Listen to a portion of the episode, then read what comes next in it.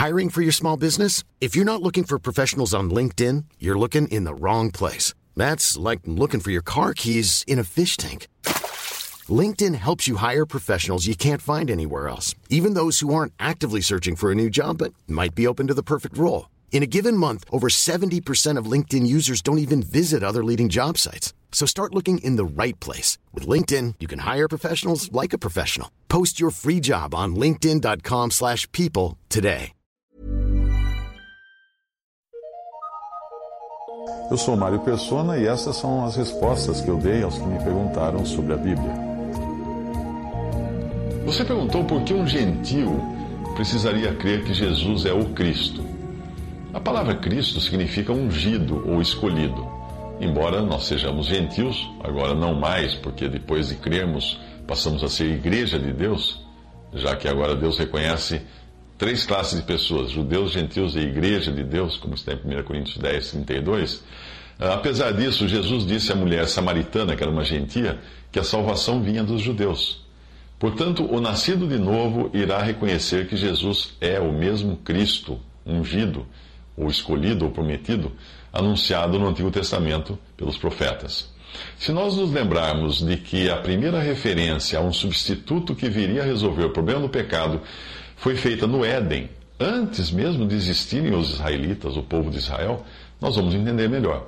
Ali Deus avisou que um nascido de mulher esmagaria a cabeça da serpente, e depois Deus sacrificou um animal inocente para cobrir a nudez do homem culpado, de Adão e Eva. Antes mesmo da formação de Israel, nós vemos vários exemplos e figuras no Antigo Testamento de que Deus tinha um escolhido, ou ungido, como é o significado da palavra, ou Cristo, para resolver o problema do pecado. Portanto, Jesus é esse escolhido, ou ungido, ou Cristo. E, é aquele que é, e aquele que é nascido de Deus, o que crê em Cristo, irá crer também em tudo que se refere a Cristo, a Jesus inclusive o fato dele ser Messias, Deus, Rei, Senhor, etc. Embora alguns atributos, como Rei, por exemplo, não se apliquem diretamente aos cristãos, pois Jesus não é Rei da igreja, ele é noivo da igreja, ele é reconhecido também como Rei. Cabe lembrar que Messias tem o mesmo significado que, eh, que ungido ou que Cristo. E lembre-se também de que Cristo não é o sobrenome de Jesus, como alguns poderiam pensar. Quando falam Jesus Cristo, penso que Cristo é o sobrenome. Não há como separar tudo que se refere ao Cristo do Antigo Testamento do Cristo do, Antigo, do Novo Testamento. Principalmente o fato dele ter ressuscitado, subido ao céu e sido glorificado como o Cristo. Além disso, a igreja só pode existir porque somos corpo de Cristo e não corpo de Jesus. Pois o Cristo, ungido de Deus, deu dons aos homens e não apenas uh, como no, fazendo-se o papel de o homem Jesus deu dom aos homens. Foi Cristo deu aos, dons aos homens, em Efésios 4. Para entender melhor a passagem de 1 João, é preciso enxergar que ali ele está falando de três coisas que identificam um nascido de novo. Primeira, ele crê que Jesus, o homem Jesus, é o mesmo Cristo, ungido, escolhido ou enviado de Deus. Segundo, ele ama a Deus e aos filhos de Deus, outra característica do salvo. Terceiro, ele guarda os mandamentos de Deus. 1 João 5, uh, 1 diz assim: Todo aquele que crê que Jesus é o Cristo é nascido de Deus. Portanto, o nascido de novo reconhece que Jesus é o ungido de Deus, é o escolhido, é o Cristo prometido por Deus.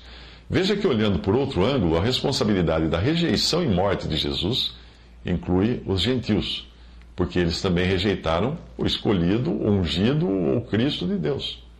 Em Atos 4, 26 a 27, diz que levantaram-se os reis da terra e os príncipes se ajuntaram a uma contra o Senhor e contra o seu ungido o seu escolhido, o seu Cristo.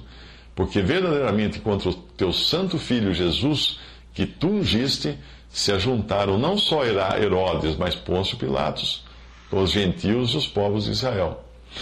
Também olhando da perspectiva contrária, veja que a característica do anticristo é negar que Jesus seja o Cristo, pois o Cristo prometido por Deus devia ser a encarnação do próprio Filho de Deus.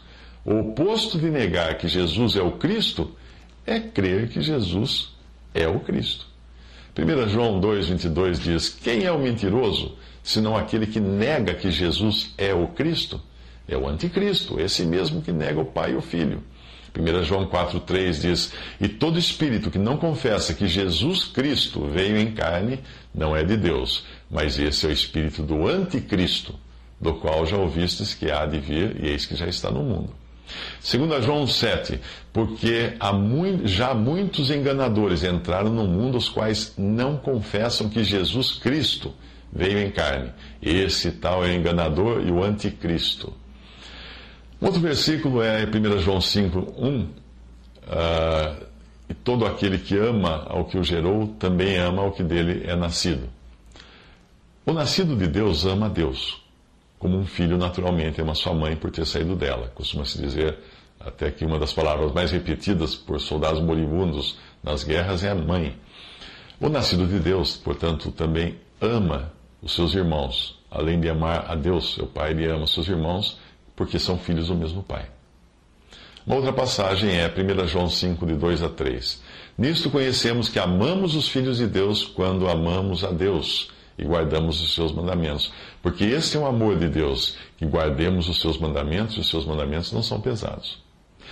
Portanto, aquele que ama a Deus guarda os seus mandamentos, porque isso é algo intrínseco à nova natureza que ele recebeu de Deus. Esse guardar mandamentos não significa necessariamente uma lista de regras, mas sim o desejo constante de fazer a vontade do Pai, de ficar sempre aguardando Deus mandar, ao, mandar o que devemos fazer antes de tomar uma ação.